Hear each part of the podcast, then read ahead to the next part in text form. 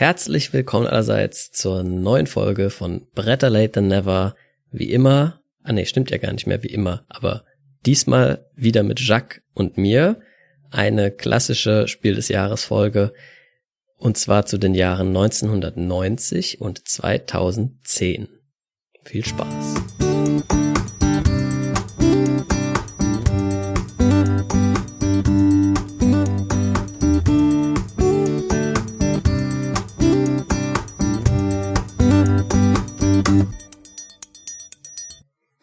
Ja, moin. Äh, heute haben wir dann dementsprechend im Angebot äh, Dixit als Spiel von 2010 und Adel verpflichtet von 1990.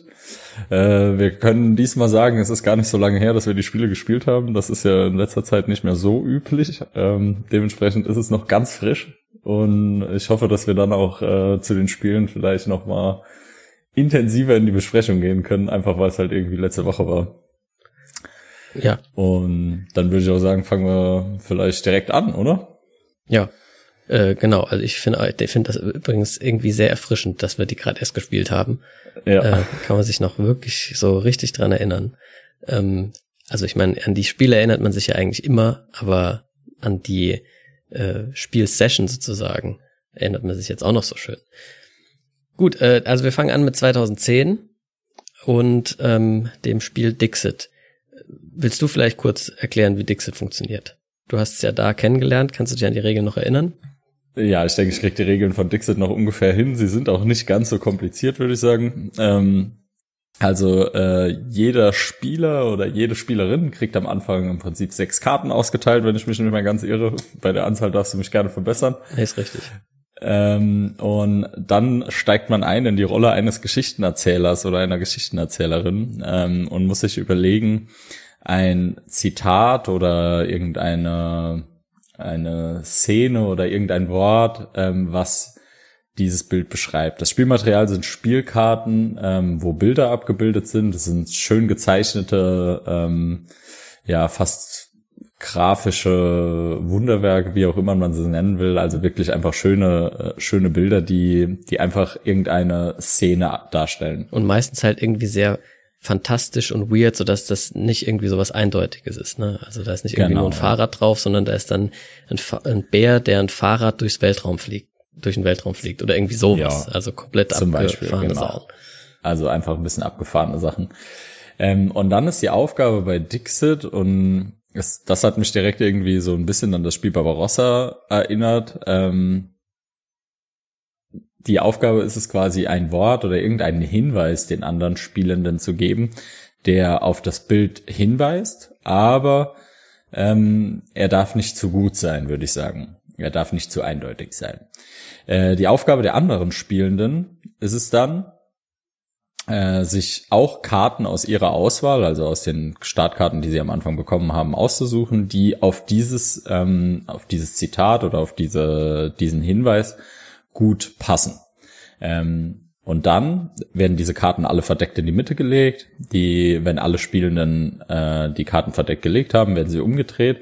Und dann beginnt die, beginnt die Setzrunde, in der die Spielenden auf eins dieser Bilder, je nach Anzahl ähm, der Spielenden halt, äh, wetten dürfen, dass das das Richtige ist. Also das Original, das der Beschreiber genau. sich ausgesucht hat. Ne? Ja. Genau. Ähm, und dann, wenn alle gesetzt haben, wenn alle quasi entschieden haben, auf welches Bild sie setzen wollen, wird auch das aufgedeckt und je nachdem nach Ausgang ähm, wird, werden dann Punkte vergeben. In den meisten Fällen ist es so, dass äh, unterschiedliche Bilder genommen werden, weil genau wie das Fabi schon gesagt hat, die Bilder sind nicht so eindeutig. Ähm, das heißt, das ist der, sage ich mal, Normalfall. Dann kriegt jeder Spieler oder jede Spielerin, auf die gesetzt wurde, einen Punkt. Ähm, jede Spielende, die richtig gesetzt hat, also sprich das Original gefunden hat, bekommt auch einen Punkt. Und ähm, das war's im Prinzip. Jetzt gibt's noch diese Sonderfälle. Alle und, setzen und, äh, auf. Kurz, ich halte kurz ein, der, der das Original ausgewählt hat, kriegt auch für jede Person, die richtig auf ihn gesetzt hat. Punkte. Ja. Genau. Ähm, und jetzt gibt es noch den Sonderfall, alle setzen auf ein Bild. Ähm, wenn, und da bin ich mir jetzt gerade nicht mehr sicher, weil es bei uns im Spiel gar nicht mehr, glaube ich, vorgekommen ist, dass das mal passiert ist, aber. Genau, also es gibt, ein, also der Spezialfall ist eigentlich, alle finden das richtige Bild oder keiner findet das richtige Bild. Bei, bei keiner findet das richtige Bild ist es sogar egal, ob die alle auf das gleiche oder auf verschiedene falsche Bilder mhm. sozusagen gesetzt haben.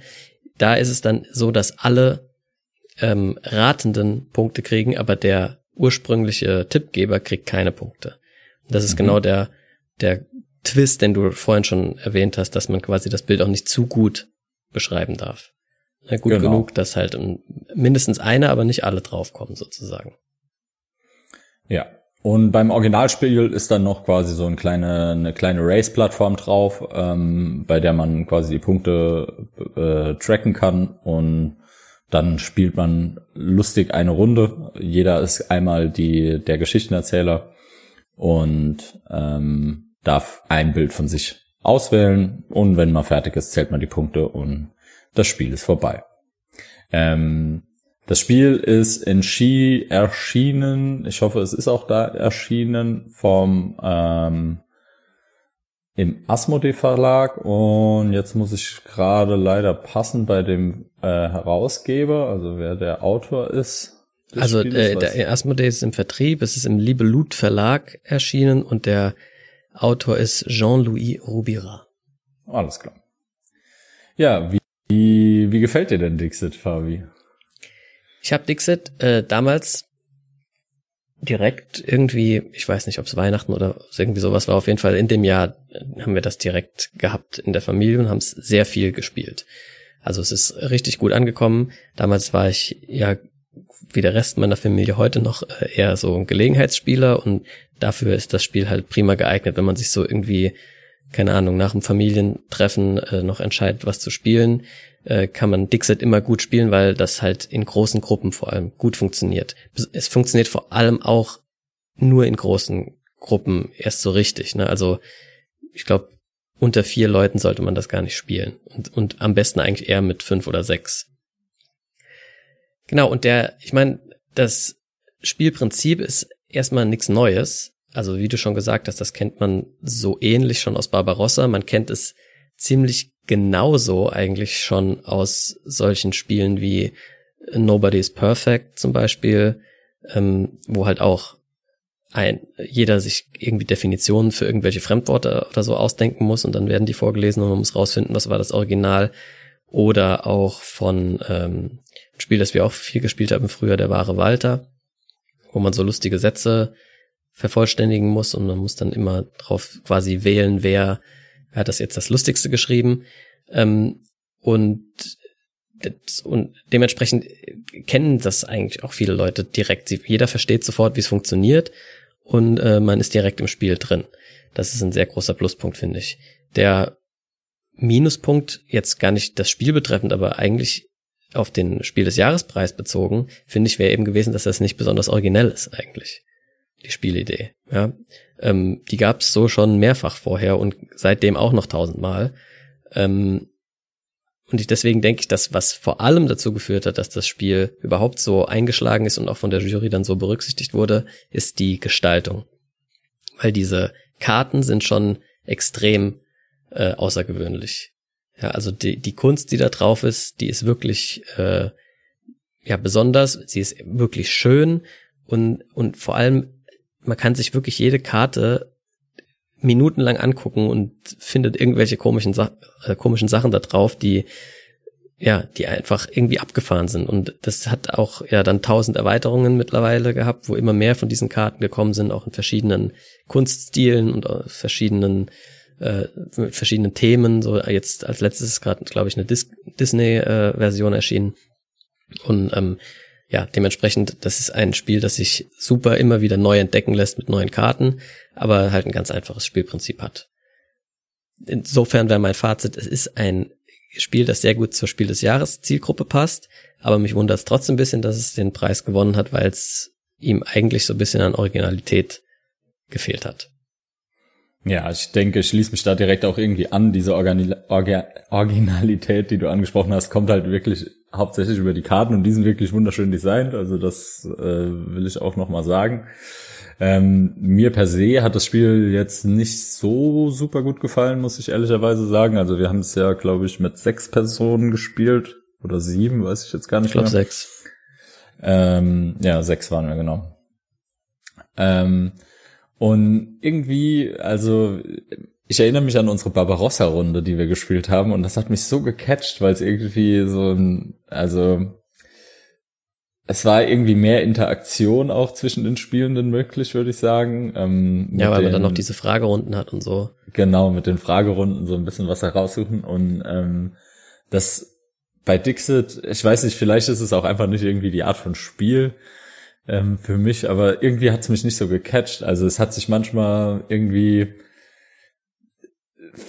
ich weiß nicht, mal, vielleicht muss ich auch mehr Runden, hätte ich noch länger spielen müssen, um irgendwie den Spaß dran zu finden, aber es hat sich oft so angefühlt, dass es, dass es irgendwie schwierig zu lösen ist, so, also für mich, ich, vielleicht habe ich mir die Karten nicht so lange angeschaut oder es ist, also, irgendwas hat mich an dem Spiel gestört, dass ich das Gefühl hatte, es, ähm, es ist nicht perfekt für mich. Ähm, Nichtsdestotrotz ist es, glaube ich, ein sehr schönes Spiel und genau wie du sagst, die Zielgruppe wird da perfekt angesprochen. Äh, es ist sehr easy to catch up, also du lernst es in zwei Minuten ähm, und kannst es spielen, hast auf jeden Fall eine sehr niedrige Einstiegshürde in das Brettspiel-Universum und kannst eigentlich direkt losspielen halt. Daher würde ich sagen, durchaus berechtigt auch äh, für die Zielgruppe Spiel des Jahres und durchaus berechtigter Preis. Ähm, mein persönlicher Favorit oder meine persönlichen äh, Spielevorlieben hat es jetzt nicht getroffen, obwohl eigentlich solche Spiele durchaus ähm, mir gefallen, aber vielleicht auch einfach irgendwie dieses Kartenthema oder diese, habe ich irgendwie nichts an diesen, diesen ähm, schönen Bildern, die, die drauf sind. Vielleicht ist es auch irgendwie das ähm, und fand irgendwie die Knete cooler ja. bei Barbarossa. Aber ja, so viel von meiner Seite eigentlich zu Dixit. Ja, ich finde, was ich noch äh, richtig gut finde an Dixit ist, dass wir haben das damals auch, als äh, die Daphne in Frankreich gelebt hat, ganz viel dort gespielt mit äh, einem sehr internationalen Freundeskreis und äh, es ist halt sehr sprachneutral das klingt jetzt im ersten Moment vielleicht komisch, weil man muss ja irgendwie das Bild beschreiben, aber sobald alle irgendwie ein bisschen die gleiche Sprache sprechen, also Englisch im Normalfall, äh, reicht das schon. Ne? Da kann, kann man immer irgendein englisches Wort sagen, um auf eine Karte hinzuweisen und äh, alle können das trotzdem gut mitspielen. Also das, das finde ich immer cool, wenn Spiele das können. Ähm, und ähm, es hat halt auch Potenzial, dass man sich selber noch so ein bisschen äh, weiterentwickeln kann. Also wir haben das wirklich rauf und runter gespielt damals und äh, es war irgendwann dann so ein bisschen auch tot gespielt. Dann haben wir uns überlegt, wir machen jetzt einfach mal eine Runde, wo man keine Beschreibungen mehr für die Bilder macht mit Worten, sondern wir summen oder singen Lieder, die das Bild beschreiben. Am besten. Und dann hast du irgendwie da was drauf, das erinnert dich von mir aus halt jetzt auf, einmal, ja. auf äh, erinnert dich irgendwie an Piraten oder so und du singst dann die summst die Fluch der Karibik Melodie oder sowas. Und äh, das haben wir dann auch eine Zeit lang gemacht, war auch cool. Und dann haben wir irgendwann äh, gesagt, wir beschreiben die Bilder jetzt pantomimisch. Und das funktioniert auch. Also äh, alle, die jetzt vielleicht äh, mal Lust haben, Dixit nochmal ein bisschen neu kennenzulernen, das kann ich beides sehr empfehlen. Äh, macht wirklich Spaß.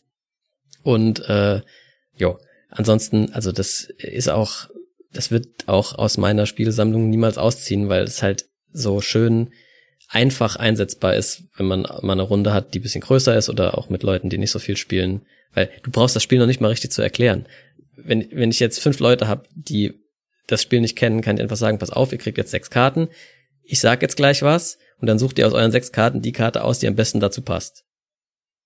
Das ist alles, was ja. ich denen sagen muss. Dann mische ich die Karten, sie auf und sage so, jetzt tipp, was meine Karte war. Und dann können die das. Ohne dass sie, dass ich ihnen eigentlich die Regeln erklären musste. Das passiert einfach. Das, das ist schon geil. Also es, äh, ja.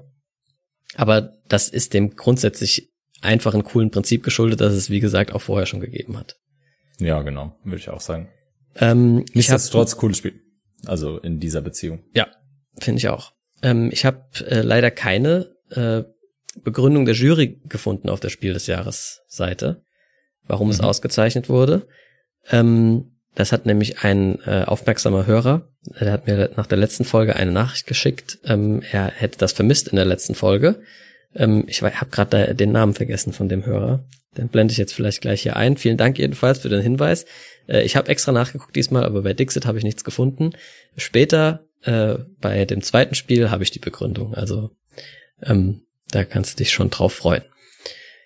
Der gute Mann heißt Florian. Liebe Grüße nach Hamburg. Gut, dann können wir ja. direkt zum, zum Jahr 2010 springen mhm. und gucken, was da so los war. Ja, 2010 war mal wieder, ähm, würde ich sagen, also für mich verhältnismäßig irgendwie, ich schaue die Jahre 2010 und 1990 an und denke mir halt so, wow, was war alles 1990 los? Und wie wenig war irgendwie 2010 los, verrückterweise. Ich weiß nicht, ob es dir ähnlich ging, aber. Ja, also ähm, irgendwie so die, die 1990 und 1989, das sind halt auch unfaire Jahre. Die, ja, also da war halt Jahre, richtig, stimmt, ja. richtiger Umbruch in der Welt. Und 2010 war bestimmt genauso viel los, so in quasi absoluten Ereignissen, aber so diese ja. geschichtliche Tragweite, die ist uns zumindest jetzt noch äh, vielleicht, die ist nicht so, ist uns das vielleicht noch nicht klar, aber die ist auf jeden Fall irgendwie nicht so greifbar und groß wie die aus den aus, aus der ja aus, aus den 89er genau. 90er, ja. Genau. Aber egal wie, also der Komoran hat es geschafft, als Vogel des Jahres 2010 zu prämiert zu werden. Ja, der klingt so.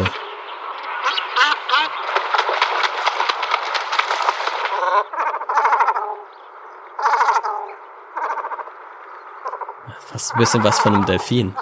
Ja, so ein bisschen. Ist halt ein Vogel, von dem man auch schon mal gehört hat. Ne? Ja. Also es waren ja nicht immer Vögel, von denen man schon mal gehört hat. Äh, Vogel des Jahres, aber der Komoran, den hat man schon mal gesehen. Ist er nicht auch irgendwie bei, ähm, bei Ice Age oder so in irgendeiner in irgendeiner Verfilmung, ich bin mir jetzt nicht sicher ob bei Ice Age, aber. Keine Ahnung. Ice Age kenne ich nur den Elefant, den Tiger, das komische Faultier und die, hm. diese, was sind das, ein Eichhörnchen oder so. Ja. Aber vielleicht wow. gibt's ja mittlerweile auch viele Teile. Vielleicht gibt's auch einen Kormoran noch. Ja, äh, und ansonsten würde ich mal irgendwie anfangen. Also vielleicht direkt mal mit einem kleinen Downer. Ja. Ähm, das war ziemlich früh, ja. Genau, war geprägt durch ein Erdbeben auf Haiti. Der ein oder andere Hörer und die ein oder andere Hörerin wird sich vielleicht auch noch erinnern. Ähm, insgesamt starben bei dem Unglück 220.000 Menschen. Das ist schon irgendwie eine Riesenzahl. Ja, und da gibt es sogar noch Vermutungen, dass die Dunkelziffer noch viel größer ist, weil das dort äh, halt auch nicht so genau, man wusste gar nicht so genau, wie viele Menschen da überall jeweils gewohnt haben und so. Ja. Also es gibt Schätzungen bis zu einer halben Million von manchen, aus manchen Quellen. Aber die offizielle Zahl äh, ist 220.000. Genau. Und irgendwie 1,3 Millionen Menschen wurden obdachlos bei dem Ganzen. Also das war, das hat so das Jahr ein wenig überschattet. Und, und das war nur das Erdbeben. Danach gab es eine Cholera-Pandemie, die äh, also dann für weitere viele äh, Tote und natürlich viel Leid gesorgt hat.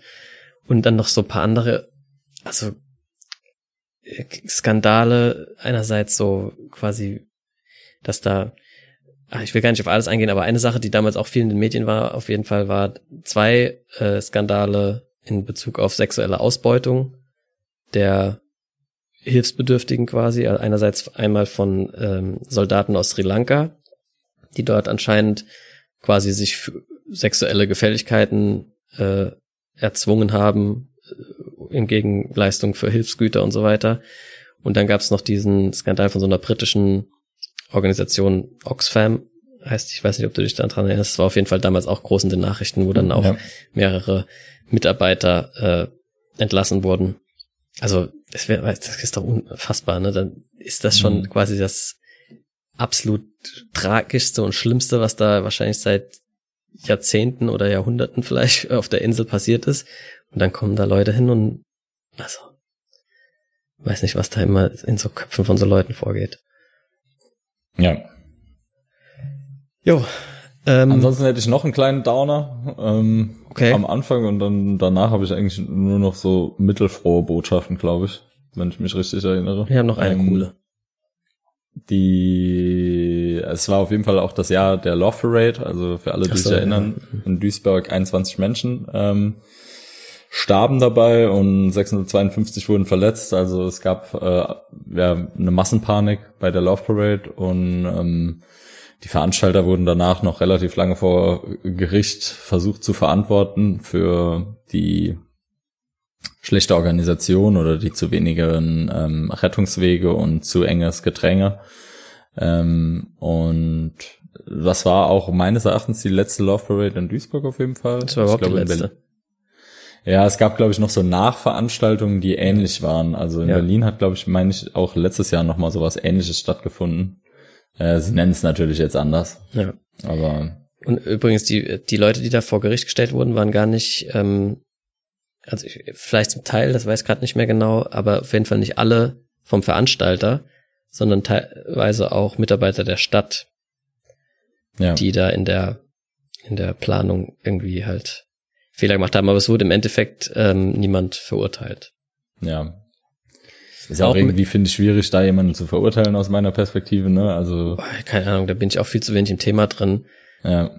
Aber das sind, das war so auch einfach, glaube ich, habe so eine Dokumentation geguckt darüber extra gestern noch so eine halbe Stunde irgendwie von Arte oder so oder irgendwas, ähm, wo ja, das war irgendwie so eine ja Verkettung von ganz vielen äh, Faktoren oder Entscheidungen, die dann halt in ihrer Summe dazu geführt haben, dass plötzlich viel zu viele Leute auf in diesem in diesem Tunnel da drin waren. Und dann also einerseits haben die zu viele Leute äh, reingelassen, ja.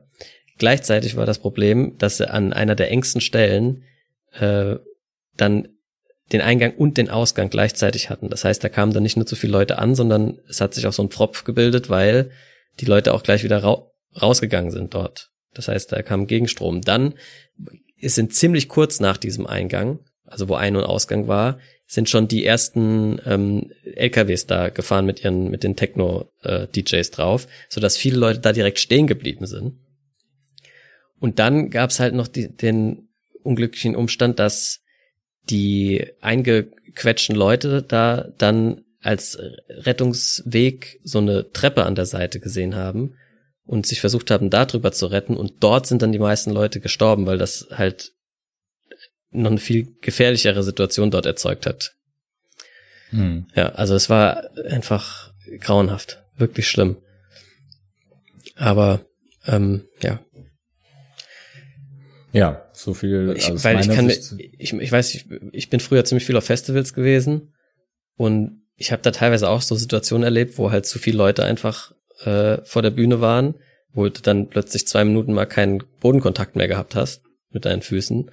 Und das war halt nichts im Vergleich zu dort, weil die Leute, die dort gestorben sind, die sind nicht zertrampelt worden, äh, sondern zum Teil auch einfach zerquetscht. Also die, die haben die Brust, der Brustkorb wurde einfach eingedrückt. Und das, also und ich habe in diesen Festivalsituationen, da habe ich schon so Panik geschoben. Ich kann mir gar nicht vorstellen, wie schrecklich das da gewesen sein muss für die ganzen, das waren ja, ich weiß nicht, wie viel hunderttausend da auf einmal in dem Tunnel waren.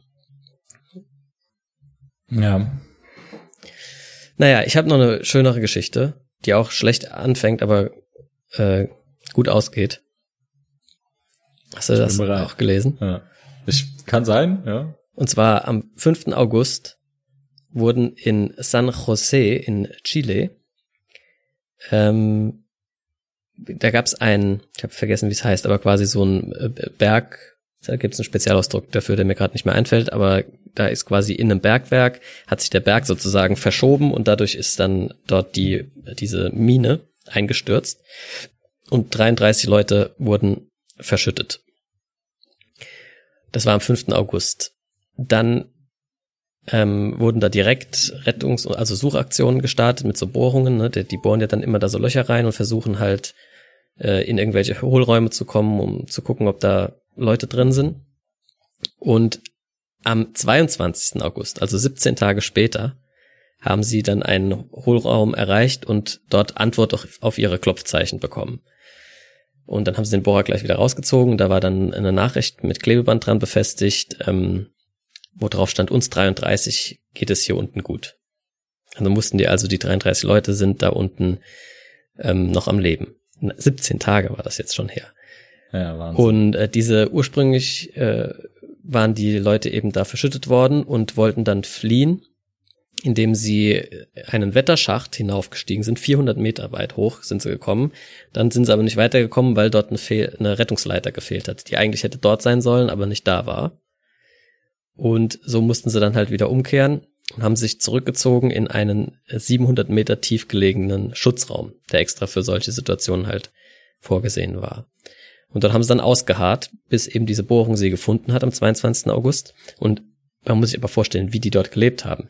Die hatten halt, Gott sei Dank, hatten die Licht, weil dort, die hatten Autobatterien und so von den, von den Fahrzeugen, die da rum waren. Und in diesem Schutzraum waren auch Nahrung und ähm, so zumindest ein bisschen nicht viel, aber sie hatten halt was, um sich über Wasser zu halten. Ähm, und sie hatten noch teilweise ihr mitgebrachtes Essen. Ähm, so dass, also zum Beispiel der Schichtleiter, der dort auch so ein bisschen das Kommando übernommen hat, hat dann eine Ration von einem Löffel Fisch, einem halben Keks und einer halben Tasse Milch, Milch pro 48 Stunden angeordnet. Ja, also ist jetzt auch nicht besonders viel, aber nee, das äh, hört sich halt noch gar nichts an. Ja. Aber immerhin, ne? Also bei ohne ja, wäre es halt, hätten sie es ja. wahrscheinlich nicht so lange ausgehalten. Und dort unten war es bis zu 27 Grad warm bei 80 Prozent Luftfeuchtigkeit. Also äh, das war schon ziemlich wild, äh, da das da auszuhalten. Sie haben auch hauptsächlich nicht in dem Aufenthaltsraum sich aufgehalten, sondern irgendwie in einem quasi im Schacht, wenn ich das richtig verstanden habe, weil es dort nicht ganz so äh, warm und feucht war. Und als der Rettungsbohrer sie da erreicht hat nach 17 Tagen, hatten die alle schon zwischen 7 und 10 Kilo abgenommen. Ähm, ja. So, und dann wurden sie über diese Bohrung ab dann mit Essen und Wasser versorgt und auch mit Impfungen und Medikamenten und so weiter. Und es hatte sich da unten unter diesen 33 Leuten und was im Endeffekt dazu geführt hat, dass sie das überhaupt wahrscheinlich so gut überstanden haben, so eine Art äh, kleine Demokratie entwickelt. Die haben, also jeden Tag wurde demokratisch abgestimmt über halt Entscheidungen, die getroffen werden mussten. Und es gab ganz klare Rollenverteilungen. Also es gab einen, der sich ums Medizinische gekümmert hat, weil der irgendwie seine Mutter äh, schon lange gepflegt hat und sich da ein bisschen auskannte. Es gab äh, einen, der sozusagen so ein bisschen der Seelsorger oder Pfarrer war äh, und sich um die Psyche gekümmert hat. Dann gab es halt den Schichtleiter, der so die bisschen die Präsidentenrolle quasi übernommen hat. Und so hat, äh, dann gab es Leute, die also quasi sich darum gekümmert haben, den Schacht, in dem sie waren, zu verstärken, um sicherzugehen, dass da nicht noch mehr einstürzt und so weiter. Also die haben sich richtig gut organisiert da unten. Und dann wurde natürlich die Rettung geplant. Und das erwies sich als sehr schwierig, ähm, weil die mussten ja ein groß genuges Loch dann da unten reinbohren. Und das geht halt sau langsam nur, äh, weil man ja auch aufpassen passen muss, dass man dann nicht irgendwie noch, noch mehr zum Einsturz bringt. Und ähm, die Rettung erfolgte dann am 9. Oktober erst. Das war noch viel schneller als gedacht. Ursprünglich war die Planung Weihnachten. Aber du musst dir vorstellen, die sind am 5. August dort eingesperrt worden und am 9. Oktober erst gerettet worden. Ja, aber die hatten dann quasi irgendwie nach den 17 Tagen wahrscheinlich Versorgung von außen, ne? Ja, die also, haben halt durch kleinere Bohr, Bohrschächte, die dann darunter gebohrt haben, haben die den Essen und, äh, und Wasser, Wasser. Äh, runtergeben ja. äh, können, aber auch nicht so viel. Also es war immer noch nicht irgendwie Vollversorgung sozusagen. Weil, äh, ja, weil das eben nur ziemlich dünne Schächte waren. Und genau, aber sie auf, auf jeden Fall waren sie mit dem Nötigsten versorgt. Mhm. Und äh, genau, die Rettung hat dann insgesamt 24 Stunden ziemlich genau gedauert. Ähm, wurden da dann halt in so einer Rettungskapsel äh, rausgezogen. Übrigens Österreich Fact des Jahres, die äh, diese, die, wie nennt man das? Also die, die, äh, nicht die Kapsel selber, sondern das, mit dem sie gezogen wurde. Wie nennt man denn das? Äh, Der Seilzug? Ja, so, das, das war äh, eine österreichische Konstruktion. Die kennen sich ja mit sowas gut aus, mit äh, so, Gondeln, ja. Berg, Bergbahn, Zeugs und so sind auch die besten Tunnelbauer der Welt. Also, Siehste? Muss man da, muss man zugestehen. Genau. Und ja, und alle 35 sind rausgekommen und äh, haben es überlebt. Also äh, 33 waren es genau. Ähm, schon ziemlich krass. Das, ja. äh, das war natürlich auch eine Riesenparty. Da kann man sich, mache ich auch in die Show Notes unten einen Link rein. Äh, man sieht, wie da die ersten rauskommen und die, das war also natürlich mega emotional, aber die waren auch so äh, soll ich sagen, der eine kommt da raus und es macht direkt so irgendwie, der animiert die ganze Menge, die da rumsteht und die schreien alle ihm nach und so. Also äh, die, die hatten einfach krass gute Moral, diese äh, 33 Leute, die da drin waren. Ja, das ist schon irgendwie krass, ne? Zu was Menschen irgendwie fähig sind und. Ja, und stell mir vor, die hätten sich nicht so gut organisiert da unten und irgendwie noch, weil das ist ja übelste Stresssituation, dann, wenn es dann zu Reibereien kommt, dann hätten die sich am Ende noch gegenseitig da unten irgendwie äh, in die Haare gekriegt oder so. Oder wenn, oder psychisch komplett am Ende gewesen am Schluss. Ich meine, die waren so wahrscheinlich auch traumatisiert ohne Ende, aber es hätte halt wahrscheinlich alles noch viel schlimmer sein können, wenn die nicht so, ja, so gut zusammengearbeitet hätten. Ja, aber man sagt ja auch irgendwie immer, also ich meine, wir kommen ja aus der Bergbauregion Saarland und so diese, diese Kameradschaft und dieses irgendwie, dieses Zusammengehörigkeitsgefühl, wenn du unter Tage bist, ist glaube ich schon irgendwie so ein ja. Ding, was du auch schon, was sie wahrscheinlich auch schon vorher hatten. Also, weil du musst dich halt irgendwie auf die anderen verlassen können wenn genau. du in diese, wenn du 700 Meter unter der Erde arbeitest. Der eine übrigens von denen, das fand ich irgendwie lustiger Fun Fact am Rande, war, ist ein ehemaliger chilenischer Nationalspieler gewesen. Fußballnationalspieler.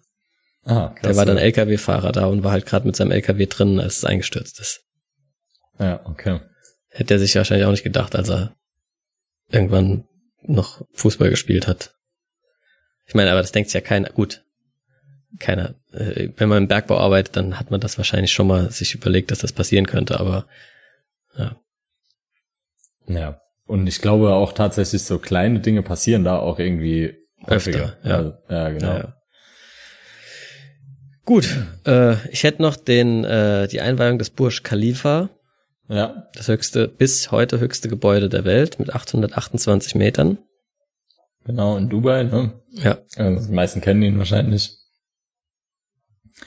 Dann hätte ich noch eine Tunnelgeschichte, ähm, der finale Durchschlag vom Gotthard-Basistunnel. Ja, ähm, genau. Der ist auch, auch 19, äh, 2010 passiert, am 15. Oktober. Das ist der Eisenbahntunnel durch den, durch den Berg, oder?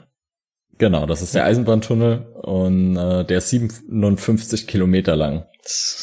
Krass.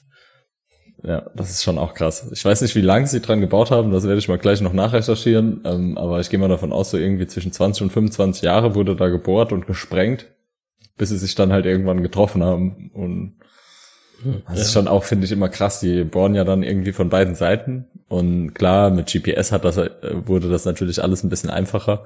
Wobei natürlich GPS da, äh, wenn du dann tief im Berg bist, auch nicht mehr wirklich gut funktioniert. Und ja, man muss halt hoffen, dass man nicht irgendwie zwei Meter aneinander vorbeigebohrt hat dann oder so. Genau, du musst halt einfach irgendwie auf die Geometrie vertrauen ja. und den Winkel, den du angesetzt hast, irgendwie glauben.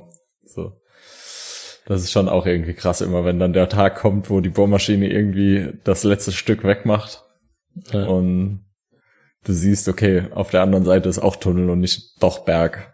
Genau. Ja.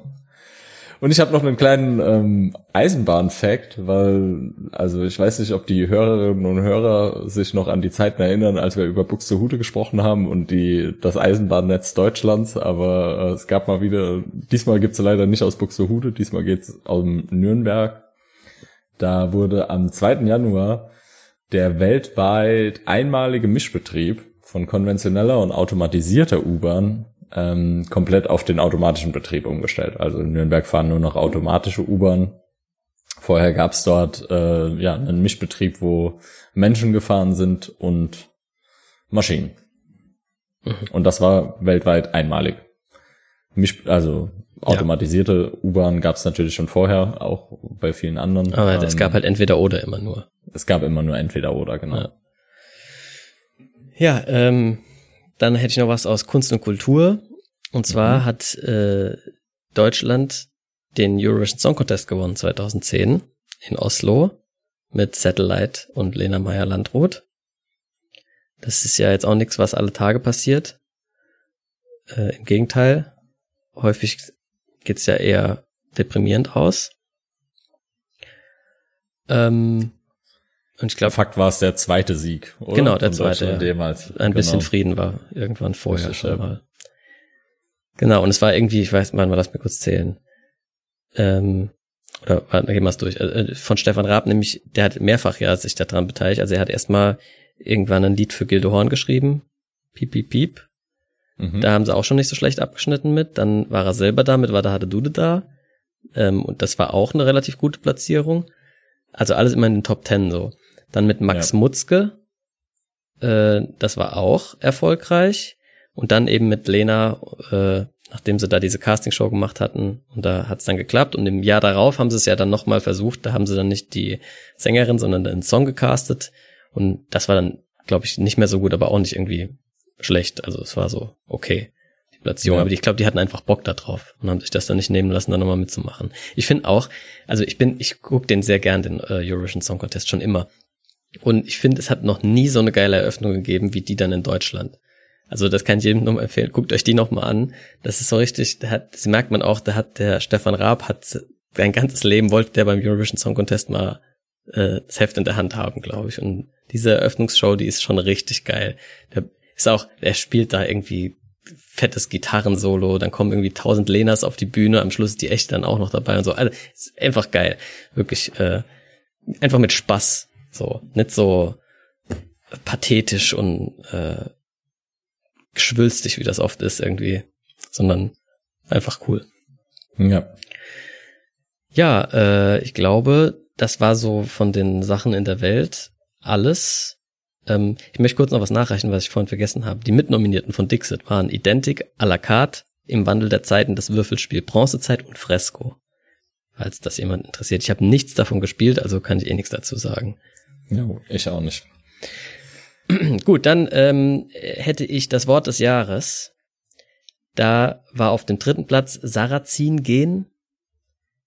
Ähm, also wer Sarrazin ist und was der so für wilde Sachen von sich gegeben hat, das weiß ich noch, aber was das Sarrazin gehen sein soll, weiß ich nicht. Oder ob das Sarrazingen, also so ein Verb, ich, ich keine Ahnung, habe ich auch damals nie gehört. Weiß nicht, hast du, kennst du das? Nee, hab den Begriff auch noch nie gehört, aber ich meine, kann ja irgendwie nur was Doofes sein, ja. Ja, genau. nur was Rassistisches sein oder genau. so. Dann auf Platz zwei war Stuttgart 21. War natürlich auch ein fettes mhm. Thema überhaupt so in den ganzen Jahren, so um den Dreh rum. Aber Platz eins für das Wort des Jahres war tatsächlich Wutbürger. Mhm. Äh, Finde ich interessant, weil ähm, das zeigt so ein bisschen, dass das noch eine andere Zeit war wo, also das war vor den ganzen äh, Pegida und äh, und Co. und und auch Corona und so jetzt. Da hätte, glaube ich, Wutbürger immer von Anfang an eine viel, äh, wie soll ich sagen, äh, ganz andere Konnotation gehabt als damals noch. Damals ging es halt um alle möglichen äh, Sachen, aber eben auch im Zuge von Stuttgart 21, glaube ich. Halt irgendwie um Demonstranten generell so. Äh, ja, also, aber heute ist das irgendwie ein, auch ein komisches Wort für mich, Wutbürger. Das äh, ist ja, mir zu abwertend. Also, oder, oder das Potenzial, das abwertend zu benutzen, ist irgendwie zu groß, als dass es ein Wort des Jahres werden sollte. Ja, hört sich irgendwie auch eher nach einem Unwort des Jahres an. Ja, oder? das also, dachte ich nämlich auch irgendwie, aber ja. ne, das Unwort des Jahres war stattdessen alternativlos. So, mhm. das hat mich auch erstmal gewundert, weil das ist ja ein ganz normales Wort eigentlich. Ja. Aber warum war das denn ein Unwort? Hast du da irgendeine Idee? Ähm, das könnte vielleicht mit der Griechenland-Rettung zusammenhängen. Oh, das kann sein sogar. Aber Politik ist auf jeden Fall die richtige Richtung. Äh, es wurde nämlich zum Unwort des Jahres gewählt, weil es in der Politik irgendwie halt inflationär zu dieser Zeit benutzt wurde, um Sachen so darzustellen, als wären die von vornherein Klar, jeglicher so Diskussion äh, entbehrlich, sozusagen. also als müsste mhm. man ne, als wäre es eh, man muss es halt so machen, es geht gar nicht anders. Und ähm, also die Begründung war, äh, Zitat, das Wort suggeriert sachlich unangemessen, dass es bei einem Entscheidungsprozess von vornherein keine Alternativen und damit auch keine Notwendigkeit der Diskussion und Argumentation gebe. Behauptungen dieser Art sind 2010 zu oft aufgestellt worden, unter anderem nämlich Einschub von mir auch mehrfach von unserer Bundeskanzlerin damals. Sie drohen, die Politikverdrossenheit in der Bevölkerung zu verstärken.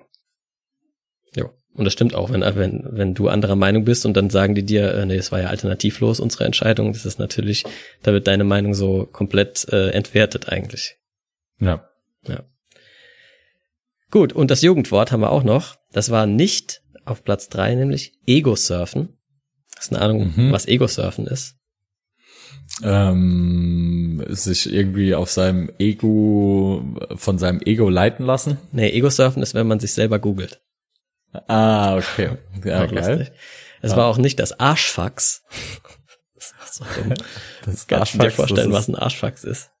Das könnte dieser, aber das macht ja keinen Sinn. Also wenn ich an Arschfax denke, denke ich erstmal, das ist irgendwie dieses Ding, was man ähm, am Anfang in Hosen oder Unterhosen hat, hinten dieses, ähm, ja, dieser Zettel, wo drauf steht, wie man es waschen soll. Weißt du? Volltreffer, genau das ist es. Wenn der dann hinten rausguckt, dann hat man einen Arschfax. Ah, nice. Ja. Mhm. Und Platz eins ist äh, Niveau Limbo. Das wohl anscheinend 2010 äh, viel genutzt wurde, um die, hauptsächlich das äh, Fernsehprogramm äh, zu beschreiben.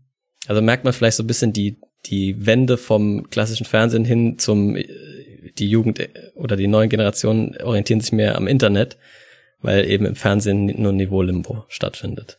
Ja, kann ich mir gut vorstellen.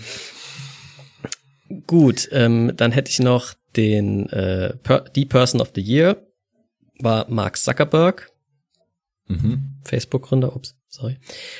Und der Friedensnobelpreis Für alle jüngeren Hörer, Hörerinnen und Hörer auch der Gründer von Instagram. Nein. Äh, nee, Gründer glaube ich nicht, aber die haben es dann gekauft. Ja, die haben es gekauft, stimmt. Und, und WhatsApp haben sie auch gekauft. Ja. Und noch irgendwas großes. Metaverse. Letztens, letztens, was war denn das? Äh, keine Ahnung, weiß nicht mehr. Ähm, der Friedensnobelpreis ging an einen Chinesen, nämlich Liu Xiao, Xiaobo. Ich weiß nicht genau, wie man es ausspricht richtig, aber ähm, ja, äh, ich weiß noch damals, das habe ich damals auch mitgekriegt, das war ein ziemlicher äh, Hickhack, weil die, das ist halt ein chinesischer Menschenrechtler, der dort in China für Menschenrechte eingetreten ist und dort auch im Gefängnis war und auch im Gefängnis gestorben ist dann schon vor einiger Zeit. Und ähm, die Chinesen haben damals ziemlich Druck gemacht auf die ähm, äh, Nobelpreis-Jury, dass sie auf, äh, also sich sozusagen die politischen Beziehungen ähm, verschlechtern werden, wenn da irgendein chinesischer Oppositioneller ausgezeichnet werden würde. Und die haben das aber dann eben trotzdem gemacht. Und das hat aber auch zum Beispiel dazu geführt, dass einige Länder die Verleihung des Friedensnobelpreises ähm, boykottiert haben.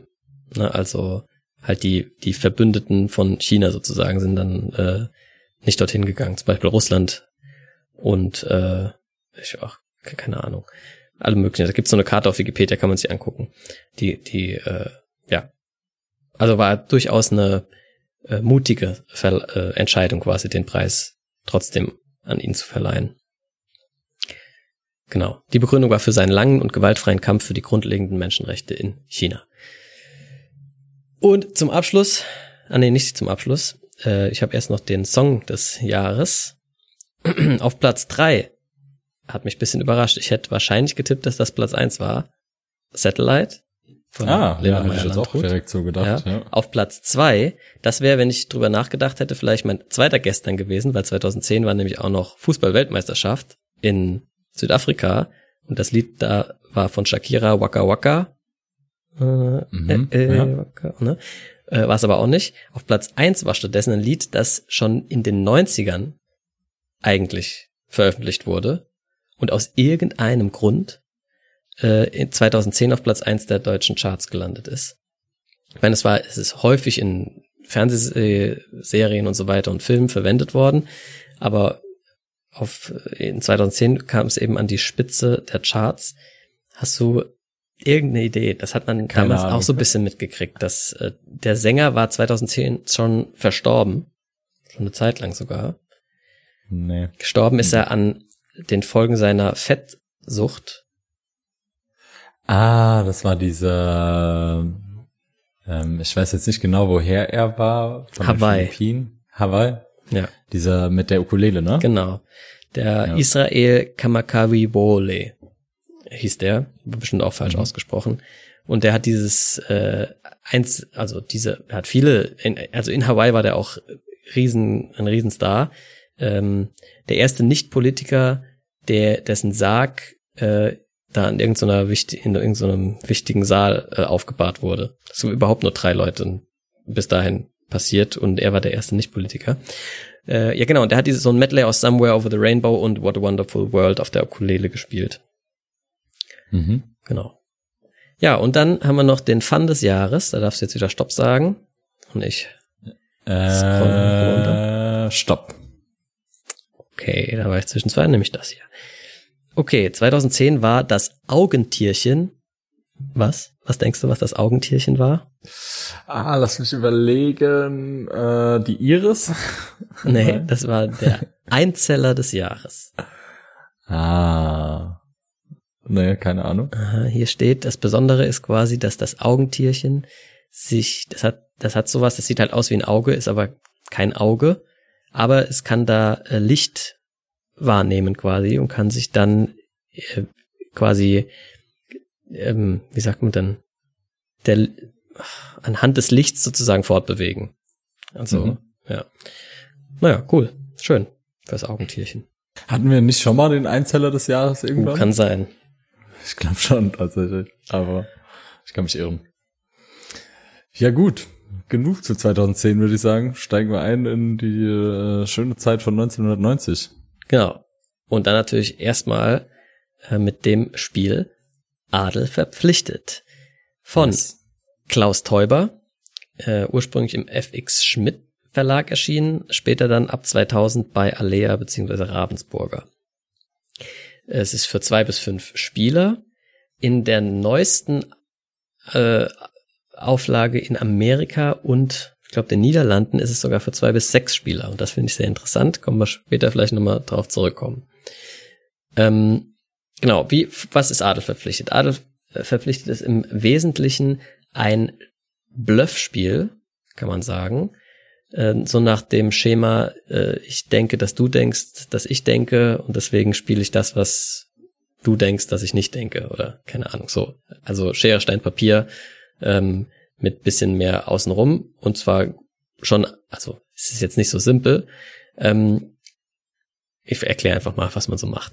Man hat ähm, zwei Aktionskarten auf der Hand, die ähm, entscheiden, an welchem Ort man in dieser Runde eine Aktion machen möchte. Es gibt zwei Orte, nämlich das Schloss und das Auktionshaus. Grundsätzlich thematisch vielleicht noch vorneweg, wir sind irgendwie Kunstsammler oder Antiquitätensammler oder sowas und möchten eben coole Antiquitäten einerseits uns anschaffen dann die ausstellen, weil da so macht man Punkte.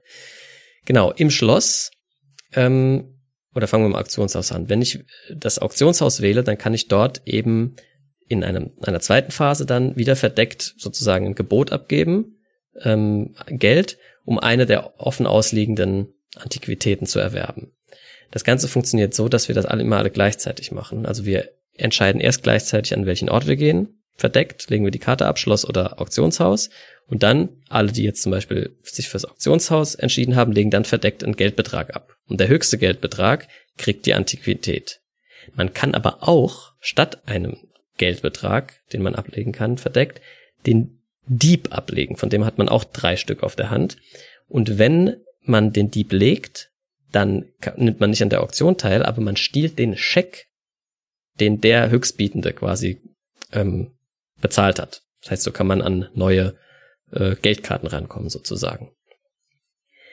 Das ist, was im Auktionshaus passiert. Im Schloss können noch paar mehr Sachen passieren. Da kann ich mich entscheiden, möchte ich meine bisher gesammelten ähm, Antiquitäten ausstellen oder möchte ich auch hier den Dieb spielen, um mir bei anderen, die jetzt eine Ausstellung machen, dann Antiquitäten klauen zu können, oder spiele ich den Detektiv aus, um eventuell gespielte Diebe in den Knast zu stecken. Für all diese Sachen kriegt man dann auch irgendwie Punkte. Da muss ich jetzt vielleicht gar nicht so ins Detail gehen, wie es funktioniert. Wichtig ist vielleicht nur bei den Ausstellungen, äh, wenn mehrere Leute gleichzeitig eine Ausstellung machen, gewinnt immer der, der die meisten Karten ausstellen kann. Und da muss man quasi so Set Collection betreiben, dass man eine schöne Reihe von, von, das geht über Buchstaben, also man will immer zusammenhängende Buchstaben quasi aneinanderlegen können. Und genau, dann gewinnt man äh, eben, wenn man die beste Ausstellung hat. Und ähm, der Clou ist dann, wir laufen auf so einem, ja, auf so einem Spielfeld halt immer unsere Punkte weiter. Und man kriegt aber immer Punkte, äh, die auf dem Spielfeld selber draufstehen Und zwar immer von dem Feld, wo der gerade Führende steht. Und das ist nicht immer gleich. Manchmal kriegt man da vielleicht drei Punkte, manchmal kriegt man fünf, manchmal nur einen. Das heißt, man will auch irgendwie im richtigen Moment punkten, damit es eben besonders lohnt. Ähm, genau, ich glaube, das, das ist so im Wesentlichen jetzt, wie das Spiel funktioniert. Äh, das spielt man dann so lange, bis einer im Ziel ankommt. Und dann gibt's noch mal so eine abschließende große Ausstellungsrunde, wo jeder seine beste Ausstellung ausspielt. Und da gibt's dann noch mal Zusatzpunkte und dann hat irgendwer am meisten Punkte gemacht. Genau, aber im Grunde geht es quasi immer drum, ich muss mich entscheiden, an welchen Ort gehe ich jetzt und wo gehen wohl die anderen hin. Und dann an meinem Ort muss ich dann denken, okay, was werden jetzt die anderen wohl machen? Machen die eine Ausstellung? Lohnt es sich vielleicht einen Dieb zu spielen? Aber vielleicht ist das Risiko auch so hoch, dass die dann jetzt doch im Moment einen Detektiv spielen wollen. Ah, oder vielleicht spiele ich ja den Detektiv. Und es ist halt so ein Mindgame eigentlich die ganze Zeit. Jo, äh, ich gebe das Wort mal an dich ab. Wie waren deine Erfahrungen? Ja, also Adel verpflichtet, würde ich sagen, hat mich ziemlich gecatcht. Ich meine, es ist irgendwie 33 Jahre her, dass das Spiel rauskam und nichtsdestotrotz immer noch irgendwie gut. Ähm, und ich würde sagen, was mich bei dem Spiel irgendwie am meisten, äh, was mir da am besten gefallen hat, sind so diese Emotionen. Also man, man spielt die ganze Zeit verdeckt und dann kommt so dieser Aufdeckmoment und der andere oder die andere hat jetzt den Dieb gelegt und ich habe irgendwie eine Auktion gemacht und bekomme eine Karte bekommen, bin extrem down äh, und bin irgendwie, also habe halt quasi das Schere Stein Papierspiel äh, verloren in dem Moment. Ähm, auf der anderen Seite fühlt es sich aber halt genauso rewarding an, wenn man irgendwie, ähm, wenn zwei Leute, alle sind im Castle, zwei Leute legen den Sheriff und du hast eine Auktion gespielt oder eine oder Auktion noch geiler, heißt. du spielst den Detektiv und die anderen zwei Diebe. Ja, genau, oder sowas. Also, so. genau, es gibt so äh, alle möglichen Kombinationen, wo du halt irgendwie total glücklich bist, wie das Spiel gerade äh, seinen Lauf nimmt. Nichtsdestotrotz sticht es, finde ich, heraus durch diese Catch-up-Mechanik, also dass quasi man unterschiedlich viele Punkte bekommt, je weiter oder je, je nachdem, wo auf welchem Feld man steht. Das heißt, die Spielenden können, sage ich mal, ein bisschen taktisch entscheiden, wann sie zur, äh, wann sie zur das nennt sich nicht Auktion, das nennt sich ähm, Ausstellung. Der Vernissage, ne? Genau, zur Ausstellung gehen. ähm, und das sind natürlich aber dann eventuell auch die Runden, wo, wo wieder die Diebe das, das Spiel versauen und so weiter. Ähm, insgesamt hat sich aber irgendwie das Spielen richtig cool angefühlt. Ich, wir haben ja zwei verschiedene Varianten gespielt, irgendwie mit drei und vier Leuten. Mit fünf Leuten konnten wir leider nicht ausprobieren. Ich glaube, dass das noch besser ist. Genau, und ich glaube eben, dass es mit sechs Leuten noch besser ist. Ja, genau. Also, also ich glaube, je mehr Spielende am Tisch sitzen, desto besser ist das Spiel. Weil du halt. willst eigentlich immer haben, dass zu diesen zwei Orten mehrere Personen gehen. Weil in unserem Dreispielerspiel war es halt immer so zwei, also ganz selten waren wir alle drei am gleichen Ort. Meistens war irgendeiner ja. alleine an einem Ort. Und dann ist es halt komplett banal. Dann lege ich einem, beim Auktionshaus meinen niedrigsten Scheck und sag äh, billig so, ein, äh, so eine Antiquität ein. Und im Auktionshaus habe ich auch nur einen Gegenspieler. Ja, also da ist es dann zum Beispiel bei den Ausstellungen, wenn man weiß, wir, wir müssen jetzt beide irgendwie mal punkten und Ausstellungen machen, ist aber schon irgendwie klar, weil man sich aus den Runden vorher dran erinnert, einer hat eine bessere Ausstellung als der andere. Oder so, ne? Also da ist so diese, dieses Mindgame nicht so tief. Und das war zu ja, viert schon genau. viel geiler. Ja. Äh, was ich mir denke, also ich meine, wir hatten es jetzt an einem Abend mal gezockt, äh, was ich mir denken kann, wenn man das, sag ich mal, öfter spielt, kann es ein bisschen repetitiv werden, weil du natürlich trotzdem irgendwie immer nur diese zwei Handlungsalternativen pro Runde hast. Also gehe ich irgendwie ins Schloss oder gehe ich irgendwie zur Auktion und dann halt dort wieder die zwei beziehungsweise drei Handlungsalternativen hast, ähm, was du machen kannst. Also du hast jetzt nicht irgendwann einen, so einen Zug, der irgendwie ganz anders aussieht. Ich könnte mir vorstellen, dass das auf Dauer so ein klein bisschen an, an Spaß verliert halt. Ja. Aber so für einen lockeren Abend, bestimmt auch für zwei lockere Abende oder mal mit anderen Leuten, ist es auf jeden Fall ein tolles Spiel, finde ich. Und es hat eine gewisse Schärfe. Also, ja. und das finde ich irgendwie cool. Es also. ist ja nicht umsonst so, dass äh, wir ganz häufig auf Schere, Stein, Papier zurückgreifen und es trotzdem nicht so ist, dass man das irgendwann dann jetzt kann. Es ist eher so, wenn man es immer oft häufig mit der gleichen Person macht, kann es irgendwie sein, dass einer besser wird als der andere, weil weil der eine den anderen besser lesen kann oder so. Ne, das, also es gibt so äh, ich habe gefühlt Leute, gegen die kann ich nicht Schere, Stein, Papier gewinnen. Ja, ja. aber das ist bei dem Spiel äh, ist ja quasi halt so, dass immer, dass man nicht dieses, es sei denn, man spielt zu dritt, aber normalerweise halt nicht dieses Eins gegen Eins hat, sondern es sind mindestens zwei oder drei äh, ungewisse Mitspieleraktionen da und dann, du kannst eigentlich gar nicht wirklich wissen, was abgeht. Du kannst nur äh, Glück haben eigentlich irgendwo, äh, aber es fühlt sich halt dann so an, als wärst du sau smart gewesen, weißt du? Ha, ich habe den Dieb gelegt und äh, ja, ihr macht genau. alle Ausstellungen. Jetzt, ich habe es ja genau gewusst. Also natürlich hast du es nicht genau gewusst. Ja. aber es macht halt Spaß, weil es sich so anfühlt, als hätte man die jetzt ausgetrickst.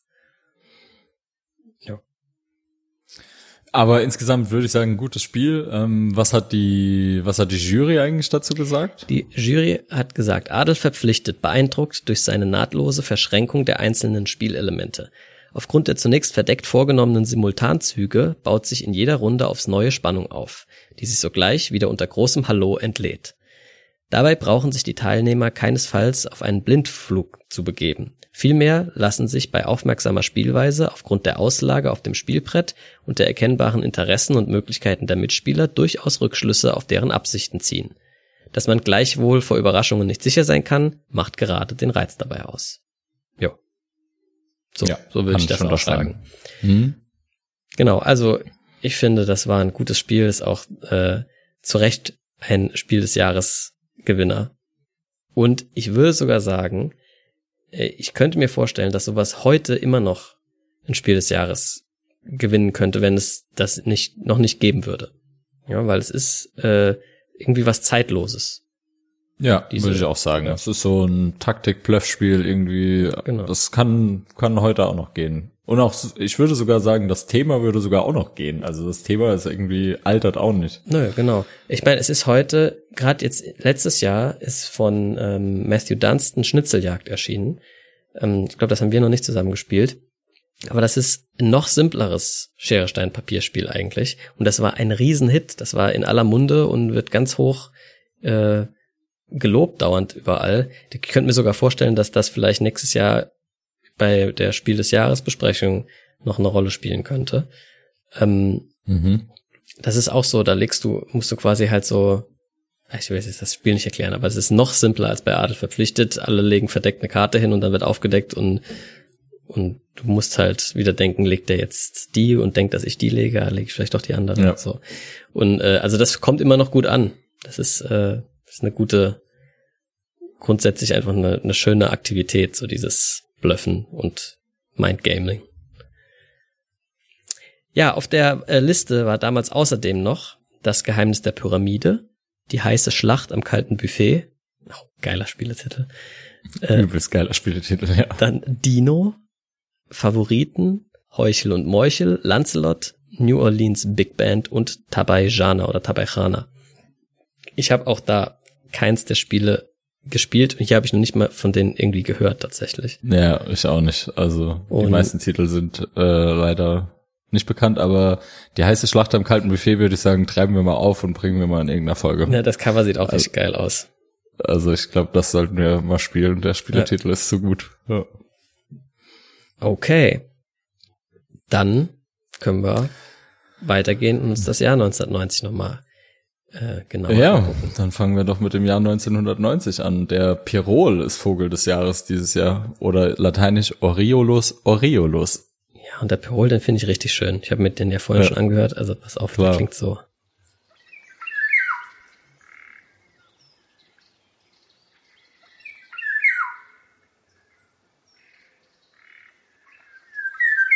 Das ist irgendwie so richtiges Gepfeife, was der macht, nicht nur so Gezwitscher. Ja, klingt schön. Ist auch so ein kleiner Singvogel, ne? Ja. Und, ähm, Sieht auch schön so aus. ganz gelb. Ja, ja, total schön. Also hat so ganz gelbes Gefieder, also wirklich schöner Vogel. Kann man sich mal anschauen. Ja. Ähm, ähm, ich habe was aus ja. dem Januar direkt.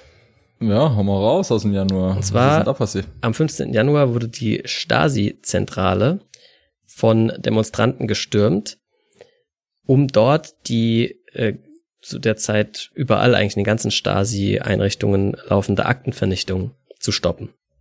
Also mhm. als klar war, dass die DDR äh, nicht mehr lange existieren wird, haben die, hat die Stasi ähm, halt angefangen, die ganzen Dokumente, die sie über ihre ganzen Bürger gesammelt hatte, zu vernichten. Und das wollten halt die Bürger verhindern.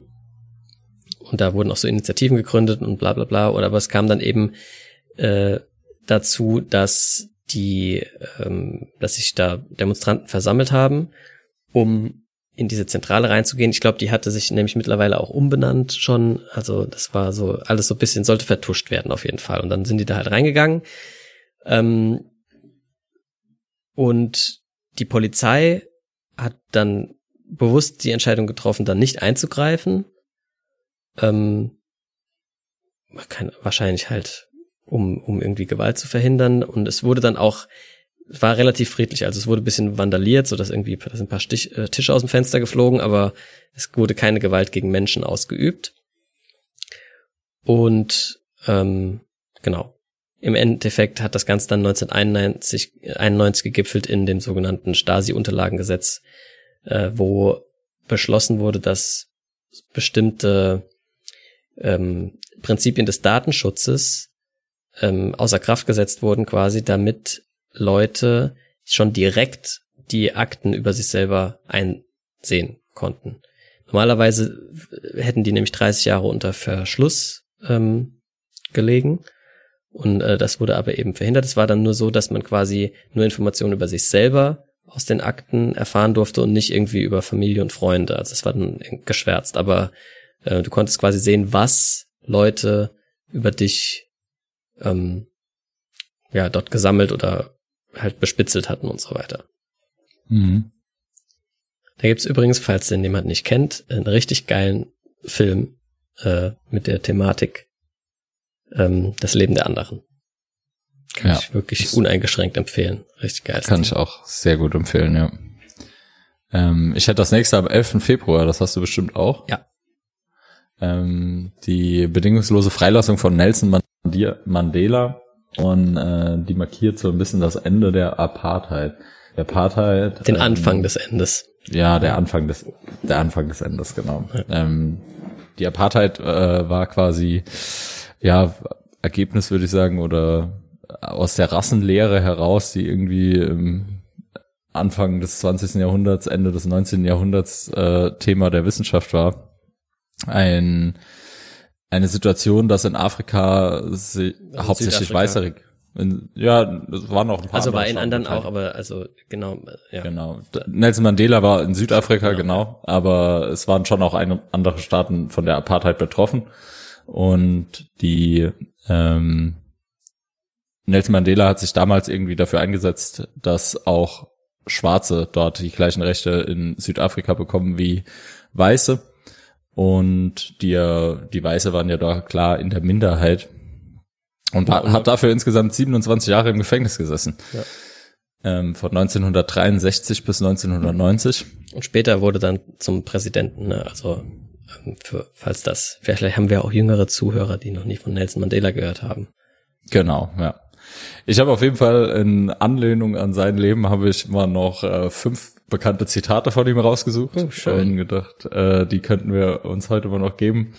Ähm, das erste, was ich fand, was ich ganz schön fand, war, es erscheint immer unmöglich, bis es jemand getan hat. Nice. Das zweite war, Bildung ist die mächtigste Waffe, um die Welt zu verändern. Ähm, fand ich auch ganz okay. Ähm, die, die letzten zwei sind die, wo ich jetzt aus aktuellem Anlass vielleicht noch mal reinpräge mit, mit Blick auf die Landtagswahl dieses Jahr. Solange Armut, Ungerechtigkeit und Ungleichheit in der Welt fortbestehen, kann keiner von uns wirklich ruhen. Mhm. Und dann hat er, als jetzt kommen diese zwei, wo ich gemeint habe, gegen Rassismus muss man sich wehren mit allen Mitteln, die der Menschheit zur Verfügung stehen. Und das letzte, und das fände ich mit das Schönste, Niemand wird geboren, um einen anderen Menschen zu hassen. Menschen müssen zu hassen lernen, wie sie, wie sie zu hassen lernen können. Das, dann kann ihnen auch gelehrt werden, zu lieben. Denn Liebe empfindet das menschliche Herz viel natürlicher als ihr Gegenteil. Schön. Genau, also Nelson Mandela, einer der äh, der zwei Personen, die ich aus 1990 äh, besonders hervorhebe. Weißt du denn, was der Mandela-Effekt ist? Nee. Kennst du den, der nach ihm benannt ist? Uh -uh. Ja, das ist ähm, eine interessante äh, oder ein interessantes Phänomen in der, ich weiß gar nicht, wie man das nennen soll, Psychologie ist das vielleicht im weitesten Sinne. Ähm, und zwar kommt es immer wieder vor, dass ähm, in der Gesellschaft ähm, eine kollektiv falsche Erinnerung sich entwickelt.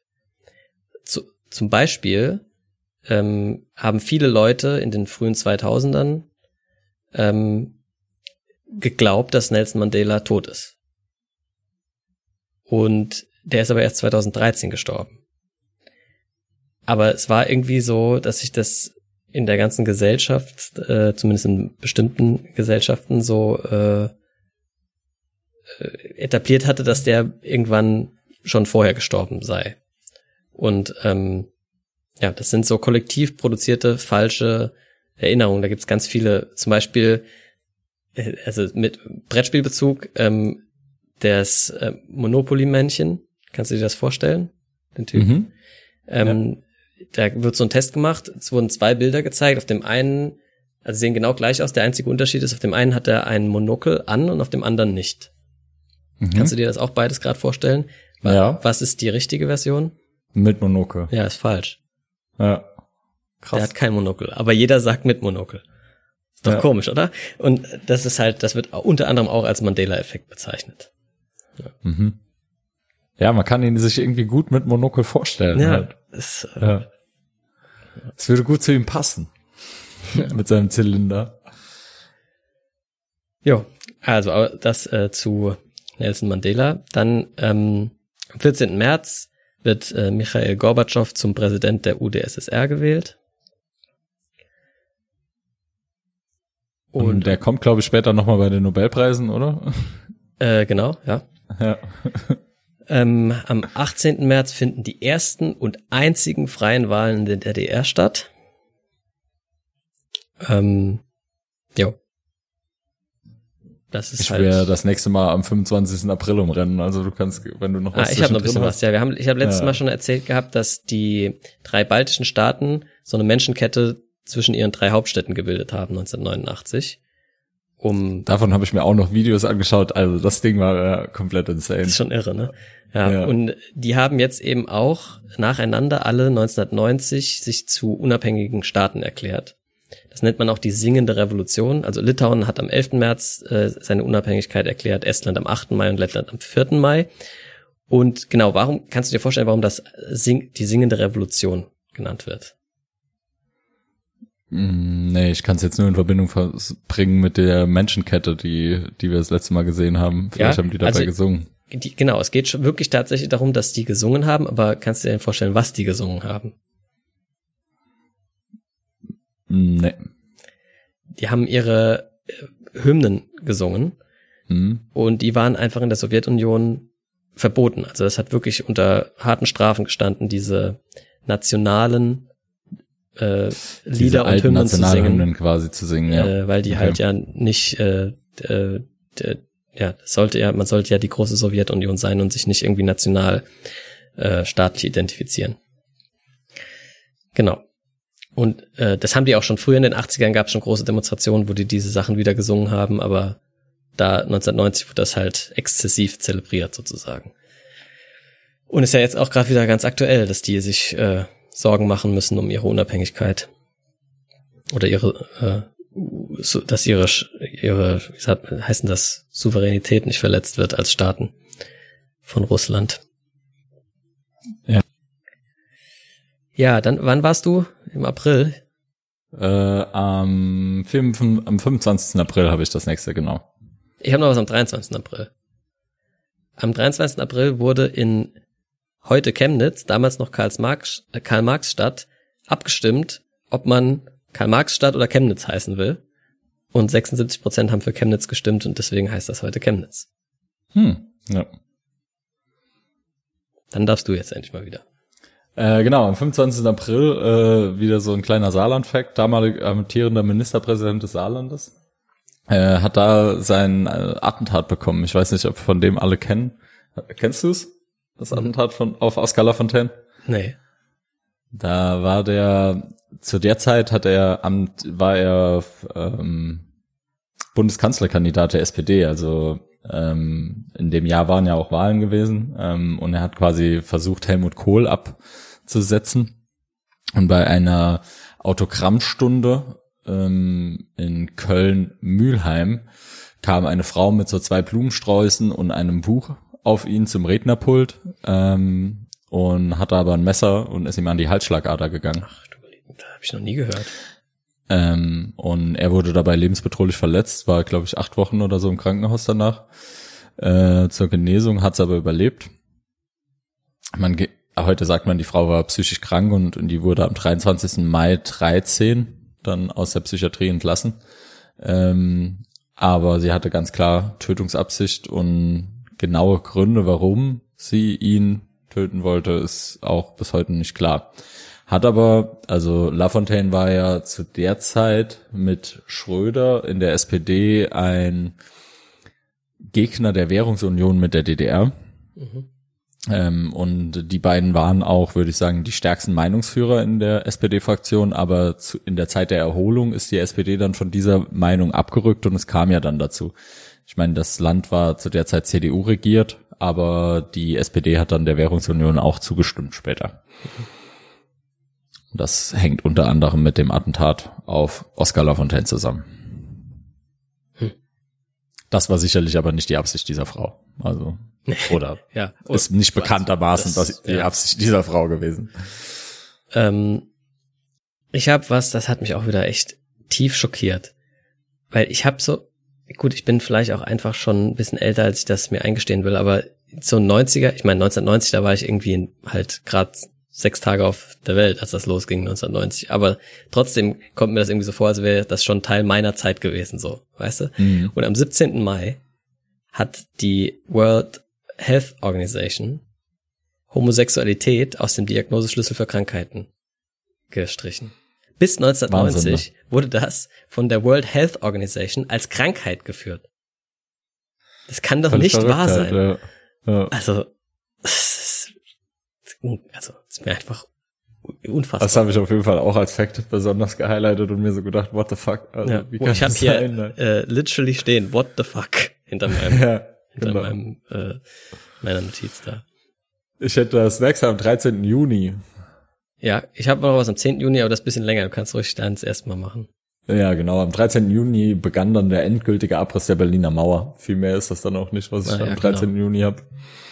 Ähm, ja, am 10. Juni gab es zu ein, gab's, gab's einen, einen Vorfall in einem Flugzeug der British Airways.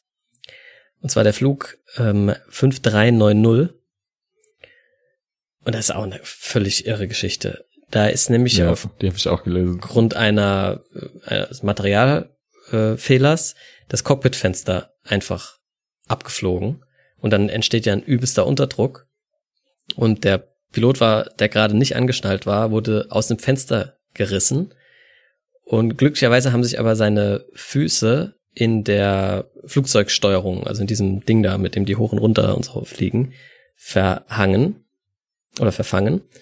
Und dann hing der da eben und der, äh, der einer der, der Flugbegleiter hat das halt gesehen und ist direkt in die Kabine, also ins Cockpit und hat den dann festgehalten. Und jetzt erstmal ist das Flugzeug da übelst halt äh, stark nach unten ge, ge, in, in, in Sturzflug quasi gekommen, weil der, die, die Füße das, dieses Steuerding da halt hochgezogen haben. Und der Co-Pilot hatte dann seine liebe Mühe, da irgendwie die Kontrolle übers Flugzeug zu erlangen. Und ähm, während er das halt irgendwie versucht hat, einigermaßen hinzukriegen, kam dann noch ein zweiter Flugbegleiter rein und hat dann den ersten Flugbegleiter noch festgehalten und sich selber angeschnallt, sodass sie dann wenigstens irgendwie einen Ankerpunkt hatten.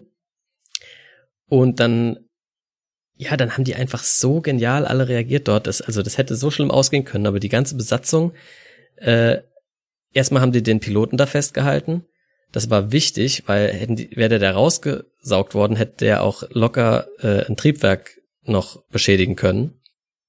Und das wäre halt dann halt saugefährlich geworden. Und außerdem, Spoiler, hat der Typ das auch noch überlebt am Ende. Also die haben dort ja. dem noch das Leben gerettet, was sehr unwahrscheinlich war, weil erstens kannst du halt nicht atmen in der Höhe und schon gar nicht bei dem, bei der Geschwindigkeit. Und es ist halt arschkalt. Also es gibt viele Gründe, warum man da wenn man da vor allem ewig lange äh, in dieser Höhe draußen hängt, halt das nicht überleben könnte. Und äh, aber der Co-Pilot hat zum Beispiel dann auch gleich die schlaue Entscheidung getroffen, dass er weiter im Sturzflug bleibt erstmal, dass die so schnell wie möglich weiter runterkommen. Erstens, um nicht mit anderen Flugzeugen zu kollidieren. Und zweitens, um halt wieder mehr Sauerstoff äh, zu haben, sowohl sie selber in der Kabine als auch eben der, der Pilot, der da draußen hing. Und ähm, dann musste der landen auf einem Flughafen, den er nicht kannte. Sowieso war der Co-Pilot nur Vertretung an dem Tag. Also die ganze Crew kannte sich, aber er kannte niemanden. Das ist ja dann auch mhm. nochmal schwieriger, so eine Situation ähm, quasi, wenn du eh schon quasi in ungewohntem Terrain bist. Und dann musste der auf so einem Flugplatz landen, den er eigentlich nicht kannte und wofür das, die Landebahn war eigentlich auch zu kurz. Zumindest hatte er nach einer längeren eigentlich verlangt, weil das Flugzeug noch so schwer war mit dem ganzen Treibstoff, weil die erst kurz unterwegs waren. Lange Rede, kurzer Sinn, sie haben es alle geschafft. Der hat das Ding gelandet. Ähm, mit, wie, wie es zumindest, ich habe so eine Dokumentation darüber geguckt, äh, eine der äh, ja, herausragendsten Landemanöver äh, in der pa Passagierfluggeschichte. Also es waren wirklich erschwerte Bedingungen, weil da ist, da ist auch so ein Nebel dann äh, in dem Cockpit entstanden und ach, es ist also, es gibt eine schöne so eine Nachstellung davon, von der BBC, die habe ich mir angeguckt, die verlinke ich auch in den Show Notes, ähm, wo das so halt so nachgespielt wird. Gibt diese typischen Sachen, da gibt's auch immer so Shows, die die so mhm, Sachen ja. re, äh, reacten. Und ähm, genau, und das Verrückte war, dann sind die halt da unten gelandet. Der der erste Flugbegleiter, der da sich an die Beine geklammert hatte, dem ist halt die ganze Zeit auch diese Luft ins Gesicht geblasen. Der hatte Erfrierungen an Armen und im Gesicht. Und äh, sie waren sich, der war sich eigentlich sicher, dass er den dann nur festhält und der schon lange tot ist, der Pilot. Und aber der Co-Pilot hat halt gesagt, halt ihn weiter fest, weil auch damit er nicht noch irgendwie das Triebwerk beschädigt und so. Und dann kamen die unten an und haben den reingezogen und plötzlich hat er halt einfach noch gelebt. Und äh, ja, also ein Wunder, keiner ist gestorben. Es gab nur Verbrennungen und äh, äh Quatsch, Erfrierungen und ähm, ja, halt so kleinere Verletzungen. Und ja, also völlig ja. irre Geschichte. Und der Typ, der, der Pilot ist fünf Monate später schon wieder geflogen. Finde ich auch sau, sau wild. Dass der ja. so schnell wieder. Auf jeden Fall irre. Irre Geschichte. Ja. Und auch wie das ausgesehen haben muss. Irgendwie die drei, die zwei Flugbegleiter irgendwie als Kette und ja. wie sie den Piloten da halten. Wahnsinn.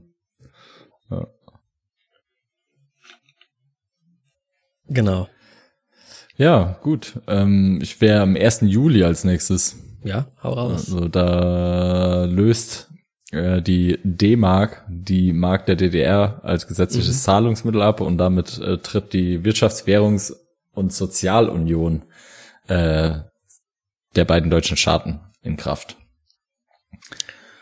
Ja, äh, dann, ich weiß nicht genau das Datum, aber ungefähr um die Zeit wurde auch das Schengener Abkommen von Deutschland, Luxemburg, Belgien und Frankreich unterzeichnet mhm. das ja jetzt mittlerweile noch weit ausgeweitet wurde ne, und quasi fast alle EU-Mitgliedstaaten und noch weitere dritte äh, Länder enthält und halt hauptsächlich äh, ermöglicht, dass man keine Grenzkontrollen mehr hat innerhalb dieser Zone. Genau. Wurde nur äh, während der Flüchtlingskrise und während der Corona-Pandemie äh, teilweise ausgesetzt in, an, an einzelnen Grenzen seitdem. Ja, das erste, das erste Mal auch irgendwie, ne? Also ja. seitdem. Ja, dann. Ja, dann. Ja, bitte. Ja, du? Ich denke, ich bin später. Also ich habe dann, ich habe noch was am 24. August, aber. Ah, das macht das. Ich habe, ich bin, das passt schon. Okay, aus Kunst und Kultur am 24. August. Äh, das Wacken Open Air, später Europas größtes Metal Festival, hat zum ersten Mal stattgefunden. Echt? Ja, cool. Ja, 1990 wurde Wacken gegründet. Da waren da wahrscheinlich nur so 500 Leute oder so. Ja, wahrscheinlich. Ich kann es mal gleich noch nachrecherchieren. ja, dann sage ich in der, der Zeit kurz, dass am 31. August der Einigungsvertrag unterschrieben wurde und äh, dann am 3. Oktober ähm, halt Deutschland offiziell wiedervereinigt war und seit dem Zweiten Weltkrieg auch erstmals vollständig souverän wieder, dadurch, dass die vier Siegermächte ähm, das auch so mit äh, ja äh, als unterschrieben haben sozusagen. Also Deutschland war dann wieder ein souveräner Staat und zwar als gesamtes Deutschland. Genau. Und 800 Besucher hat damals Wacken heran nice. angezogen. Ja. Und die Leute, die Besucher mussten noch helfen, die Bühne aufzubauen. Geil. ähm, ja, dann, als du vorhin von dem Attentat gesprochen hast, äh, dachte ich erst an ein anderes Attentat, das auch noch stattgefunden hat. Und zwar auf den jetzt gerade vor, vor zwei Wochen oder so verstorbenen Wolfgang Schäuble wurde da ein Attentat mit einer Schusswaffe verübt und seitdem war er eben querschnittsgelähmt und im Rollstuhl. Ähm, der Attentäter war auch psychisch krank und ähm, war dann wurde auch äh, in äh, lebenslang äh, psychiatrisch verwahrt oder wie das heißt. Ja. Genau. Genau, also zwei Attentäter auf große Politiker in, ja. dem, in dieser Zeit. Äh, dann habe ich nur noch so ein bisschen so äh, Fun Facts. Also was heißt das Fun Fact? Das eine ist halt Deutschland wurde Weltmeister 1990. War schon mhm. ein geiles Jahr für Deutschland. Ne? Wieder vereint, ja. Weltmeister. Also da, da muss die Stimmung eigentlich im Schnitt ziemlich gut gewesen sein. Auch ein geiles Jahr war es übrigens für die Schweiz, weil äh, die haben es geschafft, äh, also im letzten Kanton Appenzell ja, äh, genau. Frauenwahlrecht einzuführen. Ja, gar nicht irgendwie late to the party, Klasse. ne? ja. Ach ja. Äh, die Schweizer. In Russland wurde das erste McDonald's eröffnet, 1990. Mhm. ist auch ein Zeichen für den, äh, für das Ende des Kalten Krieges. Ja. Und die Diddlemaus wurde zum ersten Mal skizziert. Hm. Die war dann auch ziemlich erfolgreich. Also so in meiner Schulzeit war die sehr lange, sehr präsent. Ja, bei mir auch noch. Ja. Ich hätte jetzt nur noch die des Jahres übrig. Hattest du gerade eben schon das zum 3. Oktober gesagt? Ja. Ja, ne? Ja, ja, okay, gut. Da habe ich gerade Wacken recherchiert. Ist ja auch seitdem, das habe ich nicht dazu gesagt, der äh, Genau, der, seit dem äh, Tag, Tag, der Deutschen, Einheit. Einheit. Genau. genau. Äh, ja, gut, dann gehen wir zu den Dittetes des Jahres. Genau, Dittete des Jahres, äh, Wort des Jahres. Auf dem dritten Platz waren die zwei plus vier Gespräche. Mhm. Verstehen so wir, macht Sinn. Hast ja. du eine Ahnung, was das war? Äh, das waren diese Verhandlungsrunden vor dem zwei plus vier Vertrag. Genau. Und wer ist, was ist zwei und was ist vier? Also zwei sind die DDR und die äh, und Deutschland, also die Bundesrepublik Deutschland und äh, die vier sind die vier Siegermächte Frankreich, Großbritannien, Russland und die USA. Genau. Ja. Und die haben halt alle diese Gespräche geführt, um halt zu, zu entscheiden, wie es mit Deutschland dann weitergeht. Auf Platz zwei war vereintes Deutschland. Wäre natürlich mhm. auch ein gutes Wort des Jahres gewesen. Ich denke, das wurde Klar. dort auch ziemlich viel äh, verwendet in dem Jahr. Aber auf Platz eins war tatsächlich was und jetzt im Nachhinein äh, betrachtet wahrscheinlich die richtige Entscheidung, weil das ist von den drei Sachen hier auf jeden Fall das, das sich am, das hat sich einfach gehalten bis heute eigentlich. Heute ist es Deutsche vielleicht gar nicht mehr so gut, dass es äh, die Bezeichnung noch gibt, aber äh, es ist auf jeden Fall ein Begriff und zwar die neuen Bundesländer. Ah, okay. Ich dachte, das wäre die deutsche Einheit. Nee, wäre auch schön gewesen. Aber die neuen Bundesländer, ja. das war damals halt wahrscheinlich auch noch viel positiver. Weißt du, da waren das ja jetzt auch Bundesländer. Ja, genau. Ja, das sind jetzt genau wie wir auch die neuen Bundesländer. Wir sind jetzt 16. Aber mittlerweile wird es halt häufig auch ähm, äh, in der Ost-West-Debatte und, Ver und Vereinigungsdebatte sowieso äh, so äh, also ist es kann es ausgrenzend benutzt werden. Ne? Hier die, hm, ja, die neuen, sagen. die Aussie-Länder. So. Deswegen, äh, aber trotzdem auf jeden Fall ein Begriff, der der äh, sich etabliert hat. Genau, das Unwort des Jahres gab es 1990 noch nicht, das gibt's erst seit 1991, also in uh. der nächsten Folge. Mhm. Ähm, den Friedensnobelpreis, das hast du vorhin ja schon kurz äh, angeteasert, äh, der ging an Michael Gorbatschow für seine führende Rolle in dem Friedensprozess, der heute wichtige Teile der internationalen Gemeinschaft charakterisiert. Und mhm. jo, das war auch, glaube ich, gut so. Ja. Ähm, Person of the Year war George H.W. Bush. Mhm. Später, irgendwann in einer anderen Folge werden wir wahrscheinlich auch noch über den ohne H sprechen. Ähm, und der Song des Jahres. Ich glaube, wir haben sogar schon mal drüber gesprochen, oder? Äh, in der Folge haben wir, glaube ich, schon mal über ihn gesprochen. Oder, nee, also über den. Haben wir, auch, na, haben wir auch über ihn gesprochen. Genau, über den äh, also Senior quasi. Ja. Genau. Ähm, der Song des Jahres war Verdammt, ich lieb dich von Matthias Reim. Auch ja. bis heute noch. Der wird Hat jeder Evergreen. noch Ohr, ja, ja. direkt. Hm. Genau, und jetzt zum Abschluss können wir noch mal den Fun des Jahres machen. Moment, ich habe die oh. Seite offen. Okay. Stopp. Das ist mal schön. Das Bergsandglöckchen war die Blume des Jahres. Aha, ja. Ist auch echt ein schönes Blümchen. Könnt ihr euch ja. gerne mal angucken. Ähm, jo, das war's von mir von 1990. Wir haben uns, ich glaube, wir haben uns äh, diesmal extra beide so ein bisschen kürzer gefasst, weil wir letztes Mal so eskaliert sind zu 1989, aber das musste halt auch einfach sein. Ja, war halt ein krasses Jahr. Also ja. 1990 war auch ein krasses Jahr. Also ich meine, da wurde das ja. Ganze ja dann irgendwie umgesetzt, aber ähm, ja, die der Weg dorthin und ich weiß jetzt nicht, ob wir uns wirklich so kurz gefasst haben, wenn ich auf die Uhr schaue, Fabi. Also ja, im Vergleich zum letzten Mal schon, aber es ist ja. auch wieder ein bisschen mhm. was geworden. Aber das ist wahrscheinlich genau die eineinhalb Stunden, die irgendwer jetzt gerade gebraucht hat, um äh, morgens auf die Arbeit und danach wieder zurückzukommen. Hoffe genau. ich zumindest. Oder, keine Ahnung, beim Putzen. Ich hoffe, dass keiner 90 Minuten putzen musste, aber vielleicht auf die Woche verteilt oder so. Keine Ahnung. Ja. Apropos, wenn ihr uns äh, mögt, oder nicht uns, aber den Podcast, äh, dann äh, erzählt gern euren Freunden davon. Oder lasst uns auf, wo immer ihr uns hört, fünf Sterne da, damit wir im Algorithmus schön nach oben schießen. Weil wir freuen uns natürlich äh, über jeden Hörer. Und ansonsten, ähm, jo, habe ich jetzt eigentlich nicht mehr viel zu sagen. Uns gibt's jetzt auch auf Blue Sky. Das ist diese neue Yeah, endlich sind wir auf Blue Sky. Ja, also äh, da äh, gern auch da vorbeikommen und uns äh, folgen, ähm, falls ihr auf dem Laufenden bleiben möchtet. Gut. Ja, dann euch allen gut Brett. Genau, gut Brett.